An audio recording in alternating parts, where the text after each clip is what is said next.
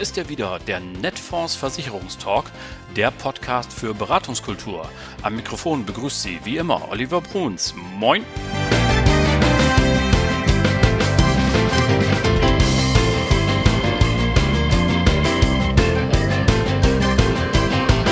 Tag auch aus Hamburg. Moin zur 67. Folge Ihres Lieblingspodcasts, dem Netfonds Versicherungstalk, Ihr Maklerradio für mehr Akquisition, für mehr Umsatz. Schön, dass Sie auch heute wieder eingeschaltet haben. Und heute erwartet Sie eine ganz besondere Sendung, denn es wird politisch. Ich hatte es zu Beginn des Jahres versprochen, dass die Inhalte hier im Netfonds Versicherungstalk sich auch ein bisschen auf dieses Parkett vorwagen. Und äh, das ist auch bitter nötig, denn in diesen Tagen, in diesen Wochen wird intensiv über die Neuordnung der Altersvorsorge diskutiert und das ist ein zentrales Thema auch für unsere ganze Branche, wo Existenzen dranhängen. Und deswegen war ich letzte Woche in Berlin und habe für Sie dem Zukunftskongress Altersvorsorge beigewohnt.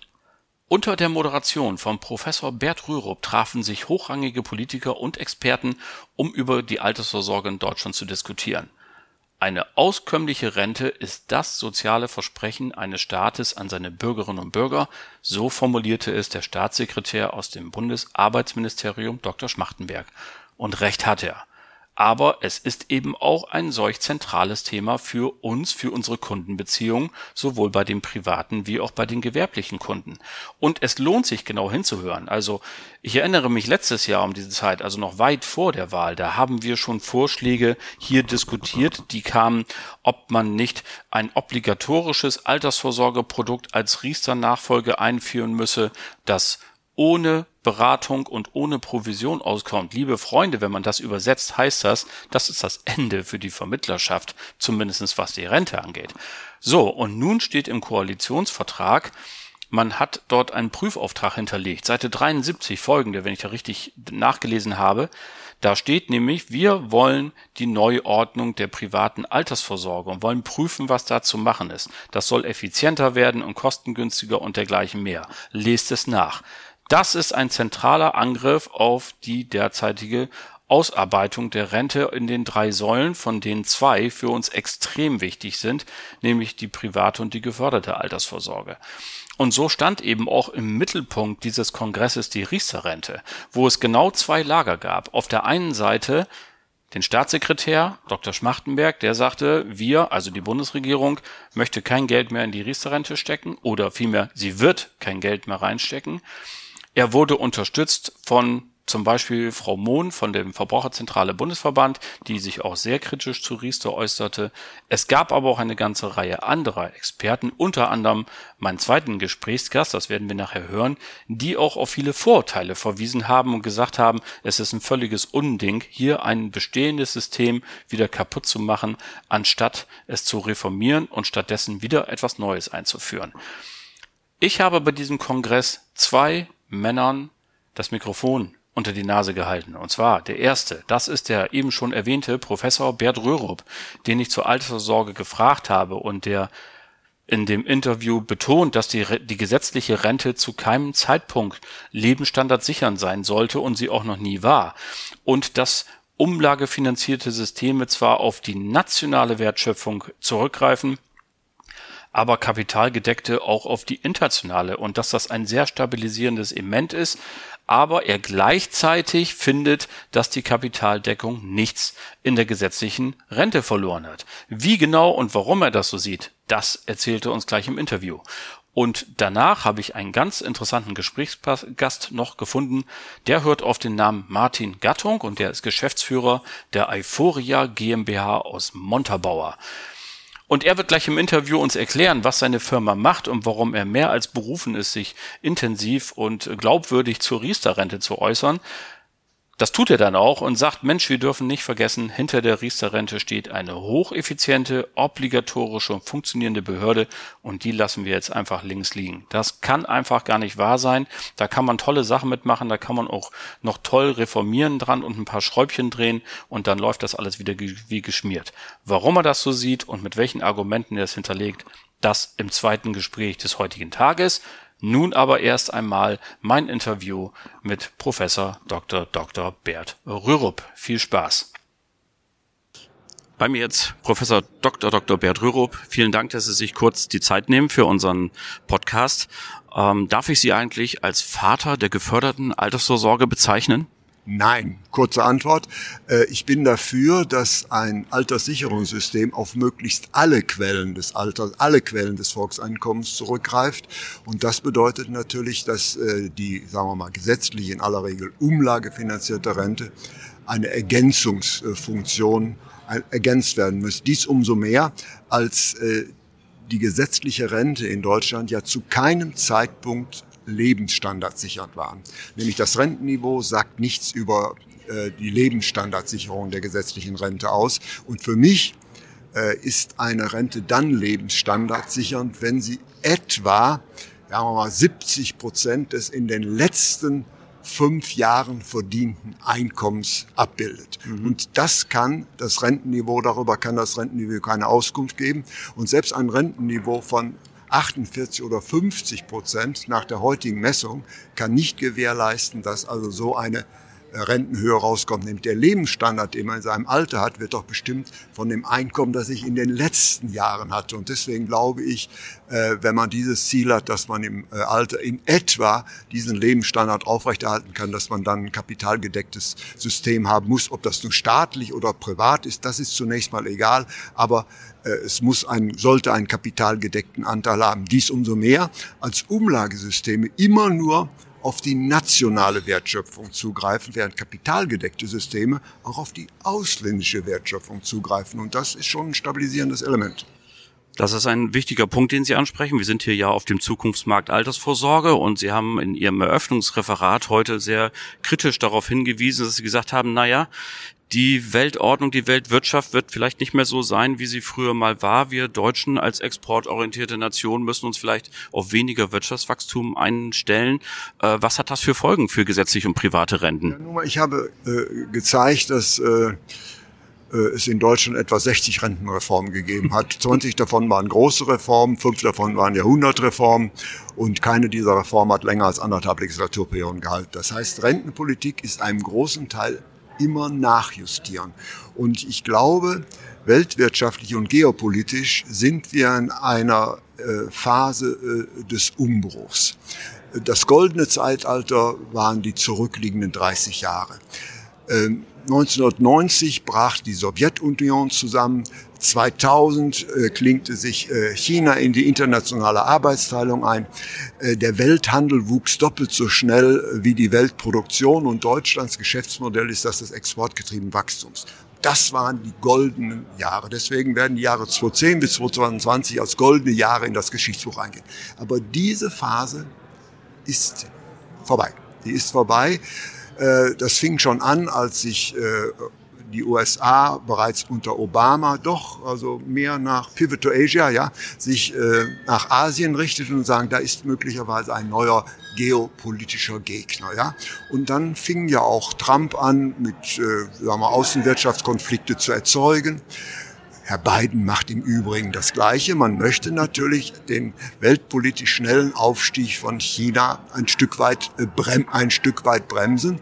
Und äh, das ist äh, für Deutschland schon eine Herausforderung, nämlich Deutschland gehört ja zu den Ländern, die, sagen wir mal, ähm, die Lieferketten im höchsten Maße ausgliedert hat aus Gründen der Kostenminimierung, was natürlich wachstumsfördernd ist. Und jetzt sieht man plötzlich durch Corona und auch durch den Ukraine-Konflikt, dass das zu einer großen Verletzlichkeit geführt hat. Und deswegen glaube ich, äh, dass der internationale Warenaustausch in der Zukunft nicht mehr so effizient und so dynamisch äh, sein wird und dass wir da die Lieferketten neu orientieren müssen. Und das geht natürlich auch mit einer gewissen Reduzierung der Wachstumsdynamik äh, einher, weil hinzukommt, dass so ab Mitte dieses Jahrzehnts wir einen etwa 20 Jahre anhaltenden äh, Alterungsschub zu erwarten haben.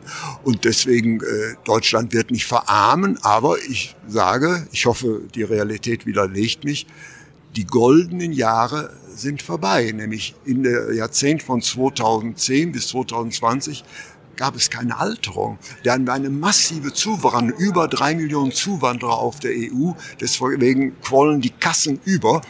Ja, und äh, das Geld ist äh, ja angelegt worden äh, in, in Reformen, ja, man hat Leistungsverbesserungen gemacht, aber äh, sie haben, sagen wir mal, das allgemeine System eigentlich äh, nicht verbessert in, in dem Sinne.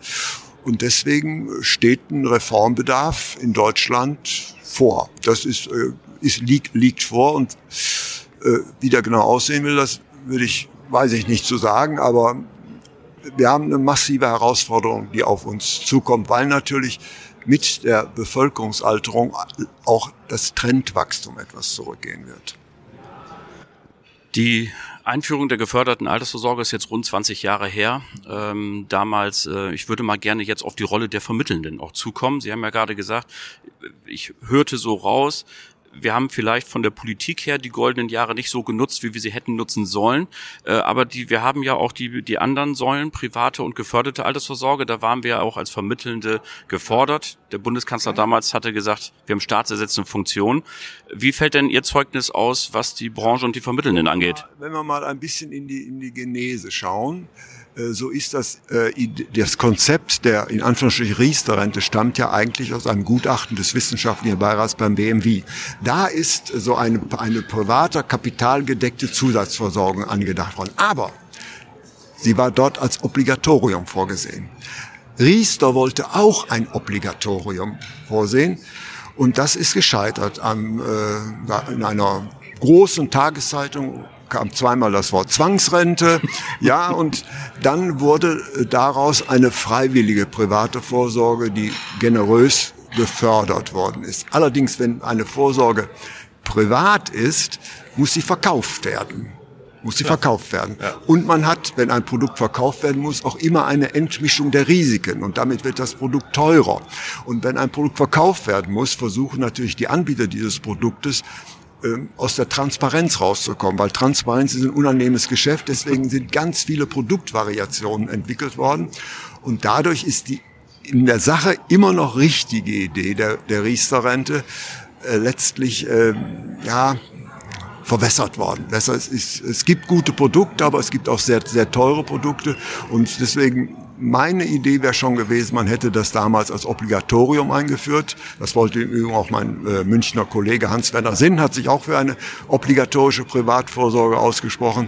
Und das ist richtig und jetzt haben wir das nicht und dadurch werden natürlich letztlich, sagen wir mal, die sagen wir mal, Wohlstandsunterschiede im Alter vergrößert und nicht nicht verkleinert. Und da haben wir einen, haben wir einen Reformbedarf.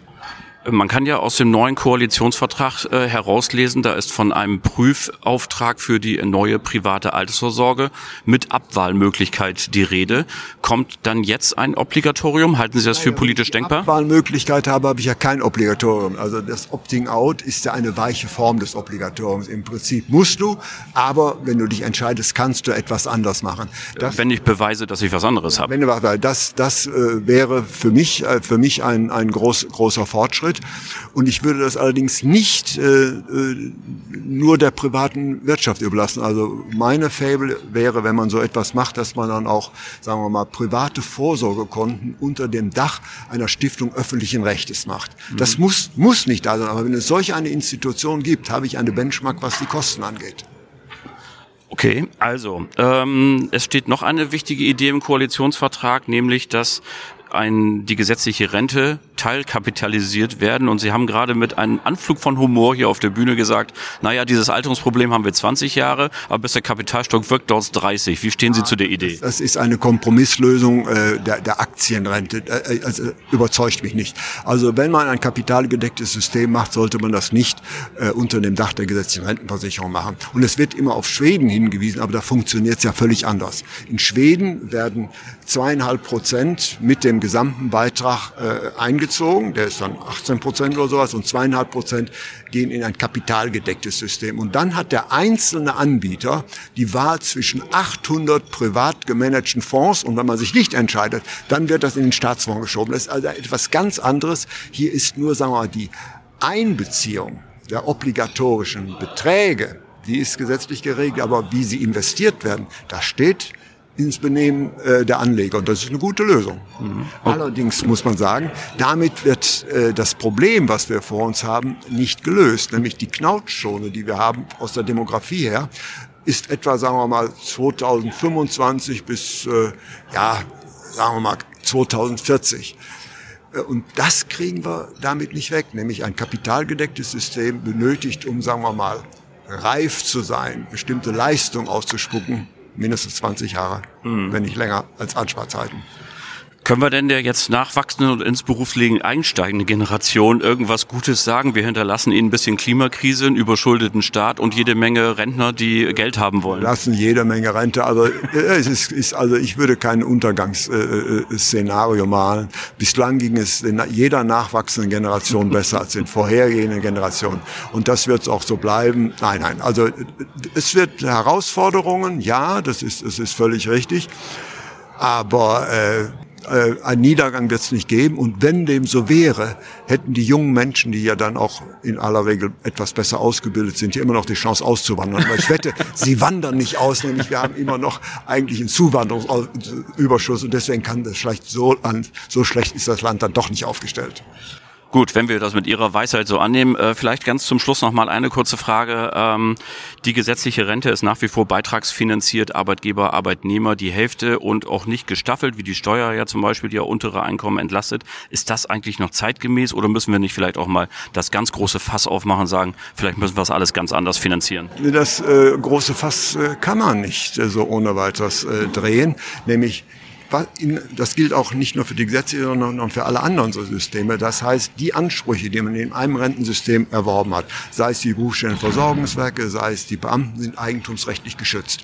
So, wenn man jetzt irgendwie einen großen Systemumbruch machen würde, könnte man diese Ansprüche ja nicht äh, streichen, sondern müsste sie ausfinanzieren. Man hätte, hätte dann immer eine Sandwich-Generation, die zwei Systeme finanzieren muss, die ein altes ausfinanzieren muss und ein neues anfinanzieren muss. Und deswegen wird das eigentlich nicht gehen. Ist das keine gute Lösung? Wir müssen an diesem Muddling Through, an diesen kleinen Reformen weitermachen. Hauptsache, sie gehen alle in die gleiche Richtung. Das ist das Entscheidende.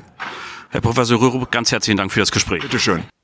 Soweit also die Ausführungen vom Professor Rürup und äh, wir wollen gleich weitermachen und kommen zum zweiten Gespräch des heutigen Tages. Martin Gattung, wie gesagt, das ist der Geschäftsführer der Euphoria GmbH und mit ihm habe ich speziell über die Riester-Rente gesprochen, denn er hatte auch einen Vortragspart auf dem Kongress und er sprach insbesondere nachdem äh, mit Herrn Dr. Schmachtenberg und Frau Mohn von der Verbraucherzentrale Bundesverband zwei ausgewiesene Kritiker gesprochen haben und hat sich sehr eloquent, aber auch sehr nachdrücklich ähm, aufgeregt über die Argumente, die dort gefallen sind und damit Sie auch mitbekommen, äh, warum er nach wie vor dafür ist, dass die Riester-Rente weiterlebt, habe ich ihn zum Interview gebeten. Und was er zu sagen hatte, das hören Sie jetzt. Viel Spaß.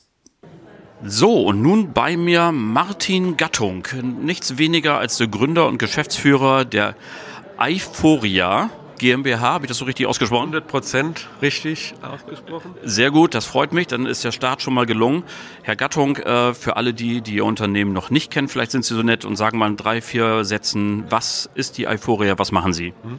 Fangen wir doch mal mit dem Namen an. Äh, was bedeutet Euphoria? Ist das griechische Wort für nachhaltig. Also das äh, Ei steht für stetig und immer und das Phoria für erhalten und bewahren und das ist das neugriechische Wort für Nachhaltigkeit.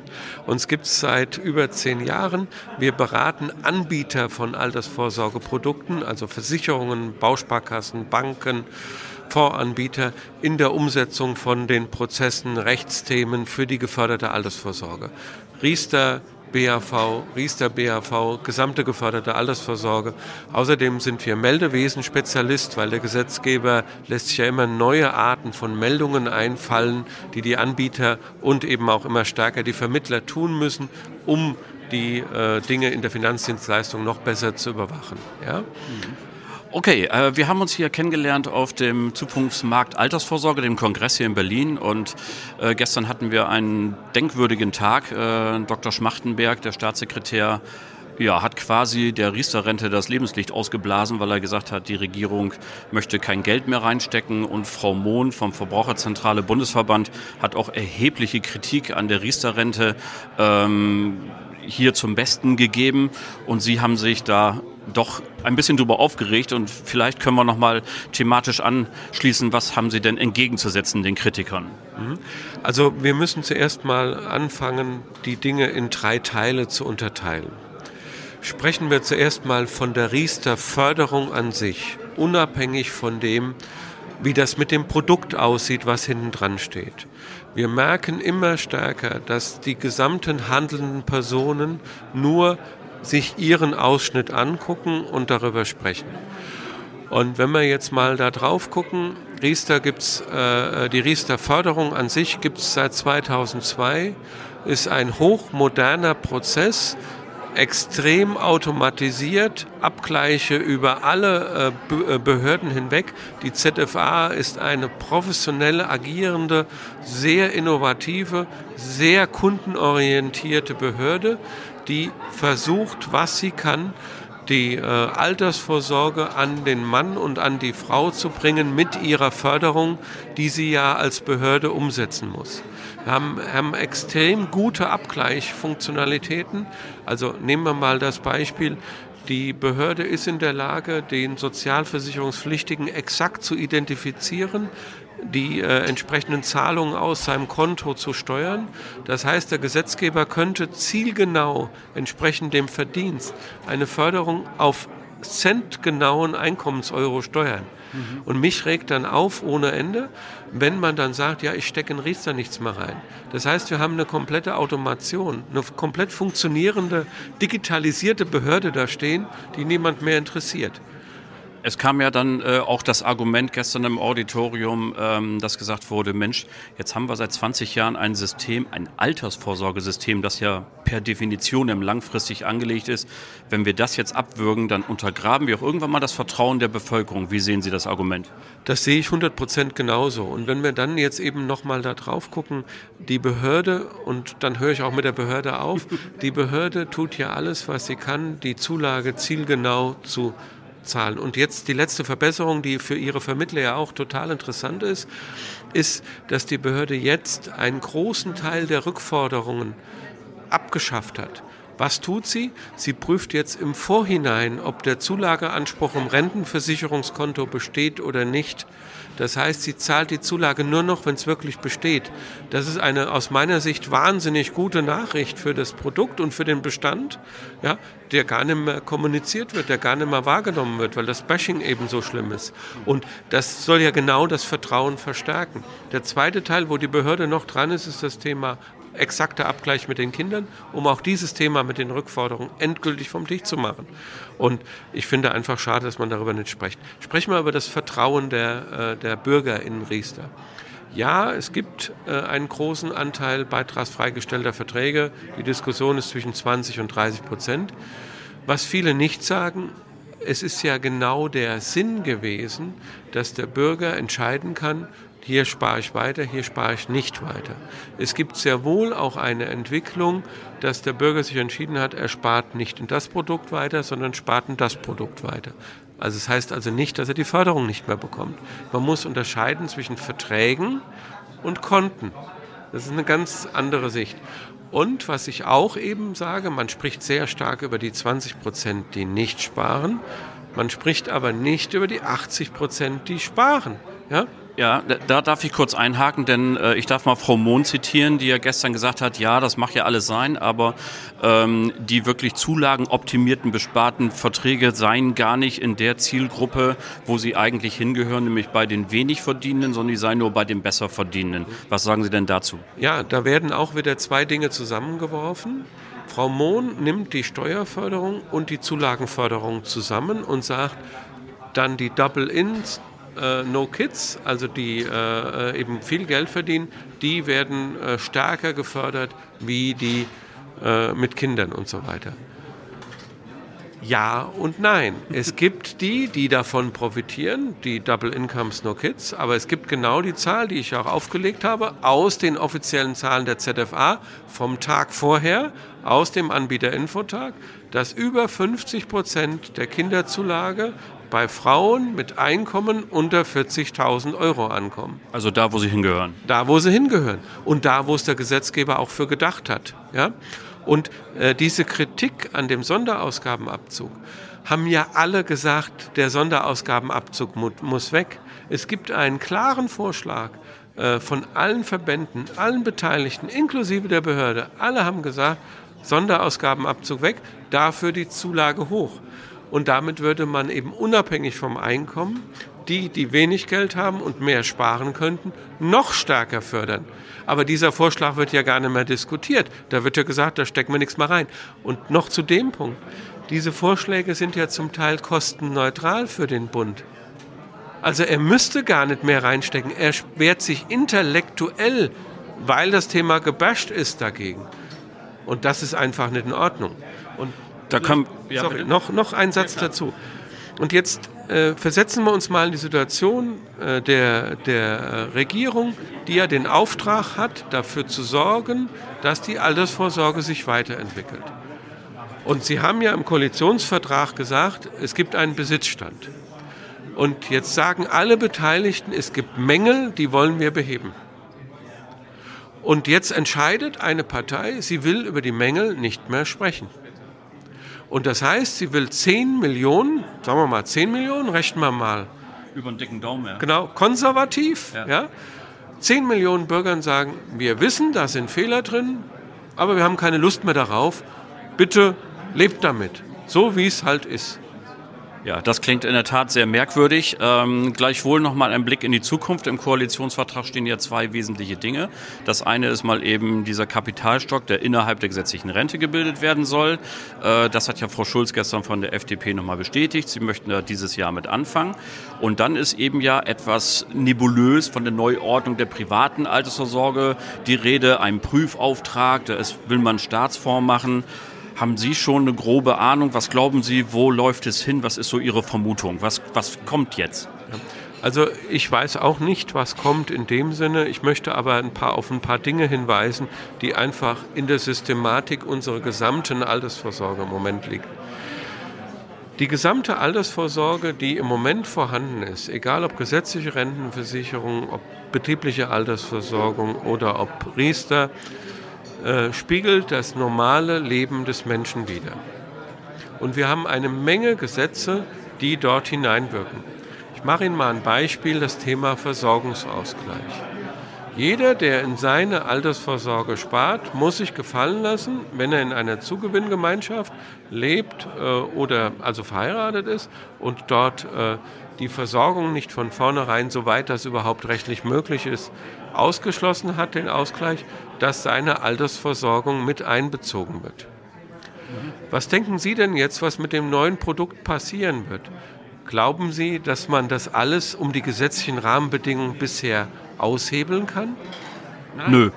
Also nach dem Motto, äh, wie soll ich sagen, das Produkt muss sich an allem orientieren, was es bisher gab. Ich will Ihnen ein zweites Beispiel machen und das ist leider in Deutschland so. Der Gesetzgeber ist darauf orientiert, eine möglichst sehr gerechte und centgenaue äh, Berechnung für alle möglichen Dinge, die da so zu betrachten sind, zu machen. Jetzt äh, sagt er, es solle ein Standardprodukt geben. Mal egal, ob dann in dieses Standardprodukt man opt-inten oder opt-outen muss, ob man quasi da zwangsweise reinkommt und dann raus erklären kann oder nicht. Es wird bestimmte Förderungen geben, die der Gesetzgeber da einbringen will. Wird er diese Förderungen frei verfügbar machen, nach dem Motto, ich kann man auch ein Auto davon kaufen? Vermutlich nicht. Er wird also Restriktionen machen. Diese Restriktionen sind in der BAV die volle Versteuerung, wenn er eine Kapitalauszahlung macht, sind in Riester die schädliche Verwendung. Also auch die ganze Systematik. Haben, haben wir eigentlich schon. Haben wir schon und kann nicht abgeschaltet werden. Ja? So, Jetzt also, was bleibt dann noch als Standard? Wir reden also ein, ja, vielleicht ein Staatsfonds, von dem man sagt, der kann billiger ähm, anbieten als jeder Privater, weil er keine Werbung braucht und keinen Vertrieb. Okay, wenn es ein Opt-out gibt, also nach dem Motto, jeder muss hinein, ja, Davon ist die Rede im Koalitionsvertrag, ne? Ja. mit Abwahlmöglichkeit. Genau, so. Abwahlmöglichkeit ist neue Komplexität, weil das muss man ja überwachen. Und wenn man dann abgewählt hat oder zugewählt hat, zahlt man die Beiträge weiter, zahlt man sie nicht mehr. Also muss man auch die Beitragszahlung überwachen. Nächster ja. Punkt. So, und jetzt, ähm, ich, bin ja auf, ich bin ja sehr nachhaltig angelegt und ich möchte einen Begriff äh, aus der Holzwirtschaft verwenden, äh, quasi. Wie gut funktionieren Monokulturen? Ich bin fast geneigt, das mit diesem Satz äh, so stehen zu lassen und äh, mich ganz herzlich zu bedanken. Wenn wir was Positives sehen wollen, können wir sagen, es bleibt total spannend, oder? Ja, genau. Und äh, ich kann nur die Vermittler auffordern, sie sollten sich anfangen, mit dem Thema digitale Rentenübersicht zu beschäftigen. Der Gesetzgeber ist da was Gutes und was Schönes am Vorbereiten, was eine lange Laufzeit braucht, bis es funktioniert. Aber die Vermittler müssen in der Lage sein, die Dinge zu beraten, die da kommen. Und da sollten sich jetzt schon anfangen, damit damit auseinanderzusetzen. Und so haben wir doch zum Schluss tatsächlich noch was Gutes über die Regierung gesagt, oder? Herr ja. Gattung, ganz herzlichen Dank. Danke, Ihnen auch. Gute Zeit.